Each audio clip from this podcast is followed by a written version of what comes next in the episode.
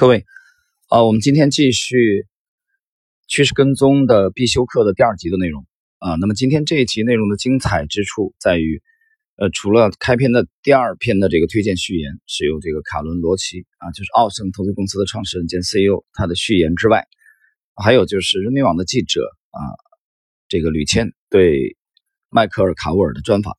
那么这个专访的题目大家可能非常的有兴趣，就是趋势跟踪。到底适不适合于中国市场？好了，我们看今天的正式内容。首先开篇的是，呃，本书的这个第二篇的这个序言。序言的题目是趋势交易啊，能否驾驭人性的弱点？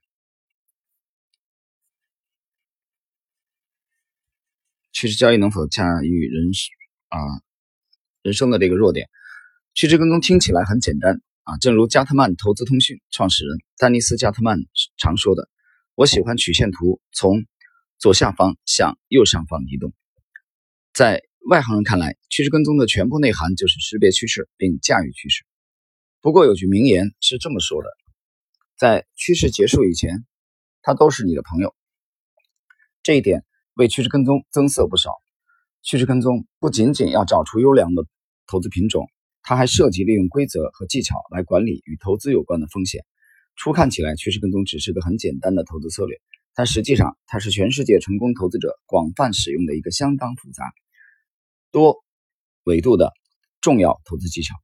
必须澄清的是，我并不是一个单纯的啊纯粹的这个趋势交易者。我认为不存在两个投资环境完全一样的市场，而且市场都是高度无效率的。因此，我会将多种策略结合起来运用。在某个牛市或熊市中，有效的策略不一定同样适用于另一个牛市或熊市。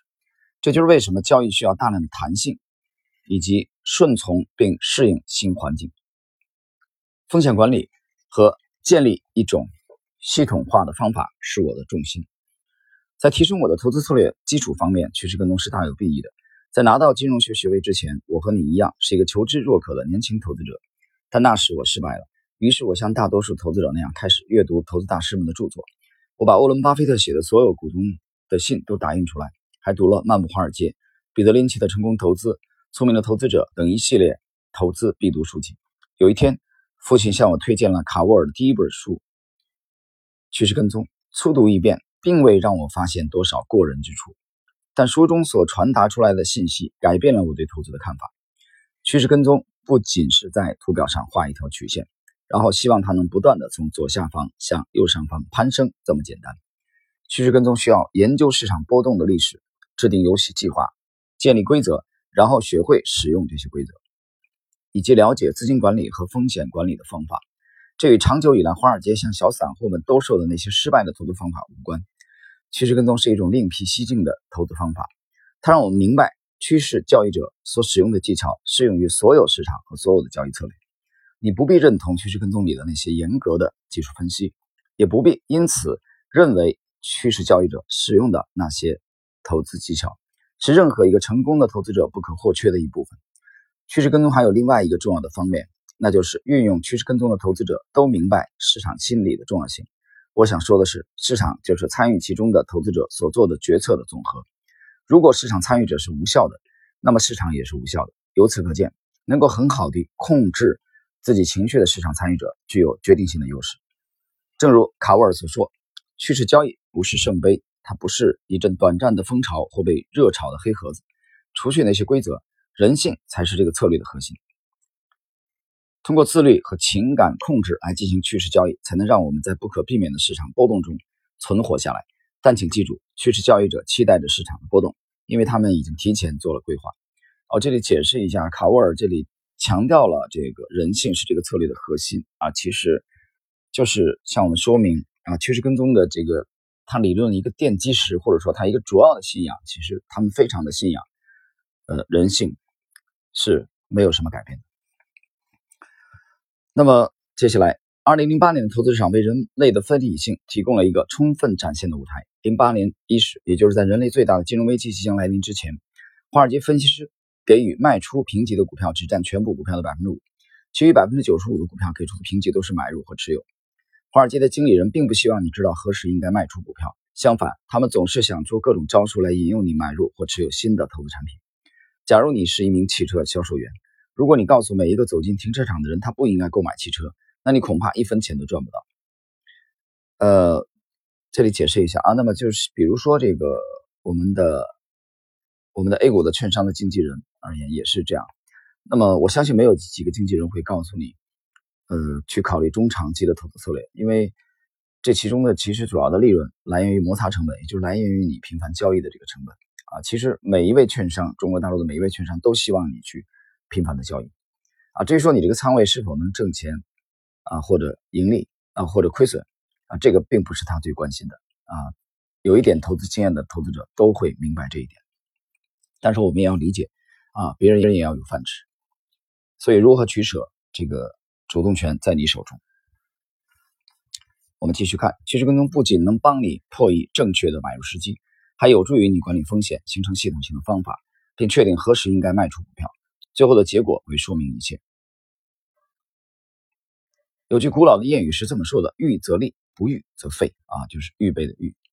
趋势交易者之所以会成功，正是因为他们的投资策略关注的是风险管理，并严格遵守了交易的规则。而要想在投资领域取得成功，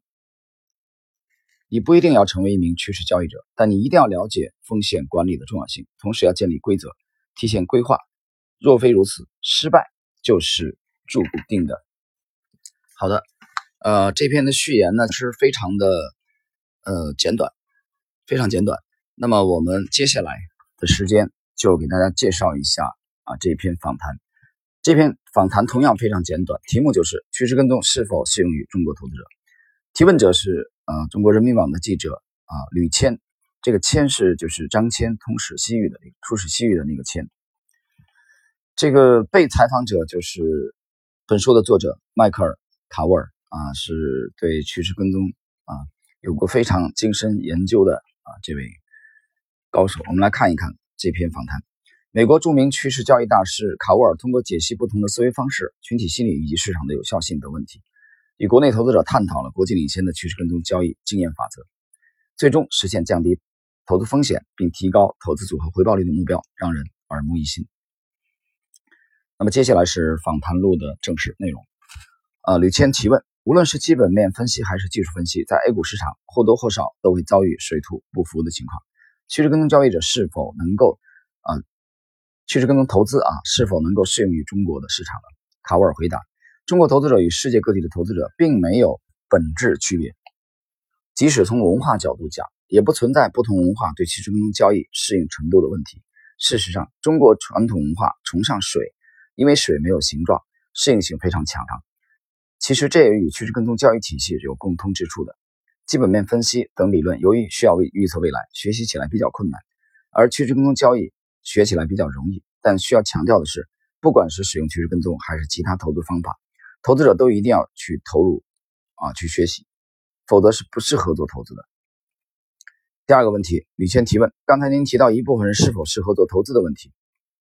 其实前证监会主席郭树清曾表示，低收入者可能不太适合在股市投资。那您觉得，如果散户接受一定的投资教育，严格遵守投资纪律，他能否在与机构投资者的博弈中赚取一定利润呢？卡沃尔回答：考虑到中国股民在投资方面受到的教育普遍不多，从这点来说，我非常赞同证监会的说法。但是我想说的是，如果散户投资者能够接受很好的学习，并且有一定的经验，散户是能够和机构投资者进行博弈的。呃，下一个问题，第三个问题，吕谦提问。您提到的及时止损是非常重要的。在 A 股市场禁止 T 加零的操作，可能一天内的波动就超过了止损额，这是否会对趋势跟踪的投资方法产生很大影响？卡沃尔回答：其实有一些趋势跟踪交易者使用的是周线，这样 T 加零的限制就不存在了。即使某些趋势跟踪交易者使用日线，但并没有高频的日内交易。我猜测证监会不允许 T 加零交易，正是为了限制日内交易与高频交易。呃，第四个问题，吕谦提问。您在解释趋势跟踪交易策略时举了一个例子，即市场达到一百天的高位时是很好的买入机会，能否给我们介绍一些其他的买入信号？啊，迈克尔·卡沃尔回答：一百天的高位、两百天的高位，甚至三百天的高位都是很好的买入信号。我们可以用移动平均交汇点作为进入市场的信号。当大的市场趋势出现时，例如苹果股价从五十美元上涨到七百美元，不管用哪一种趋势跟踪交易的指标，都能抓住这样一轮趋势的中间段来获取利润。啊，这个问题的精髓啊，大家大家注意一下，我这里解释一下，迈克尔卡沃尔的这个回答是一个典型的趋势跟踪的这个呃策略的这个特点。这其中呢，主要意义在于，它并不是这个去啊去做整个这个阶段的利润啊，大家注意到，也就是说，它不是去抄底啊，它也买不到最低，也卖不到最高，它获取的是其中的一段的利润，而这个这一段的利润啊，我之前的节目里面其实有过介绍，其实它利用的原理就是牛顿的第一运动定律，也就是当啊没有外力打破的时候啊，那么这个这个这个物体啊将继续它原有的这个。方向啊，去继续的运动。那么这是一点。第二点，在开篇的时候我们已经点明了，迈克尔卡沃尔呃在之前的这个这个这个序言啊，第二篇序言里边啊，他已经通过回答的时候，他提到了这个人性的问题啊，对人性的这个把握的问题，对人性的把握的问题，无论你是看趋势跟踪的开山鼻祖杰西·利弗莫尔啊，你去看这个维纳奥尼尔呃戴维·瑞恩，或者说是。这个，呃，我们之前曾经啊花了很多精力去研究的啊，这个比如说，呃，杰克这个老杰克在 Jofas，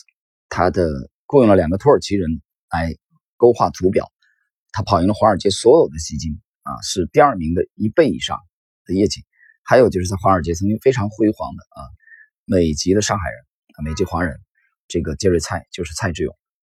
那么采用的。其实他们采用的都是趋势跟踪，大家听清楚没有？都是趋势跟踪。那么就我的理解，那么他们的信仰是什么？首先，我觉得最大的信仰就是人性没有多大的改变，而这一点其实主要来源于，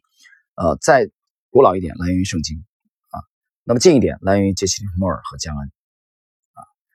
江恩和杰西·利弗莫尔基本上是同时代的人啊，这两者都是笃信这一点啊，华尔街没有改变，人性没有多大的改变。那我们再把这个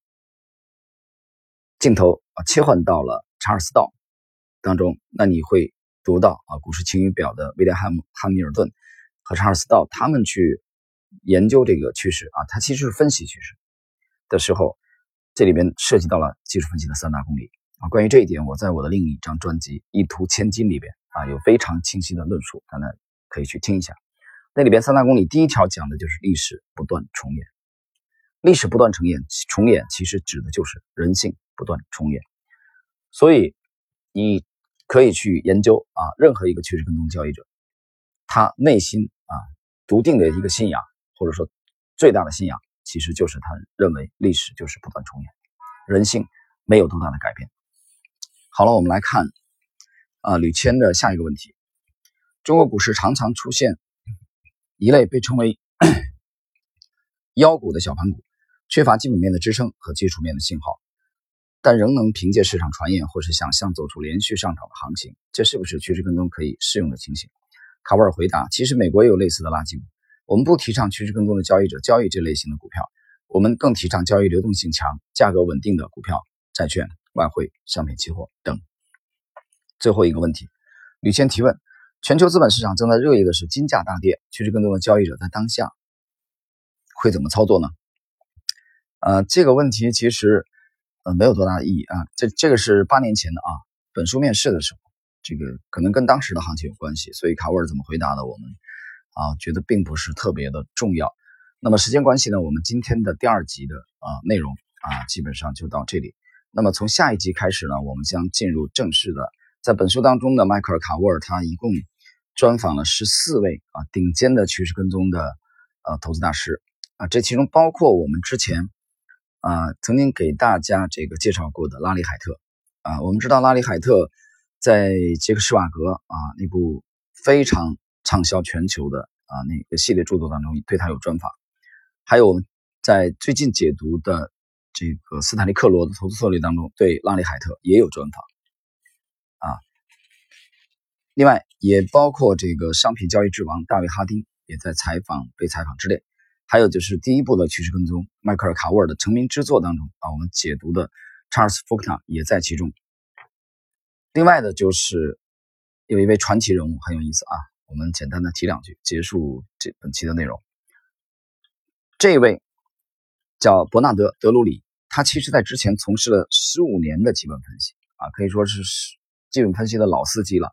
但是最终他成为了基本分析的叛徒，勇敢坚定的加入了趋势投资的阵营，而且成为了这个量化量化投资的啊一个顶尖的高手。那么在我们这个系列节目当中呢，都会有精彩的解读啊，就是像伯纳德·德鲁里这种已经从事了十五年的基本分析的人啊，为什么最终抛弃了基本分析，而转投趋势跟踪的门下，并且取得了辉煌的业绩？好了，朋友们，时间关系呢，我们今天的第二集的内容，趋势跟踪的必修课的第二集内容就到这里啊，我们下一集再见。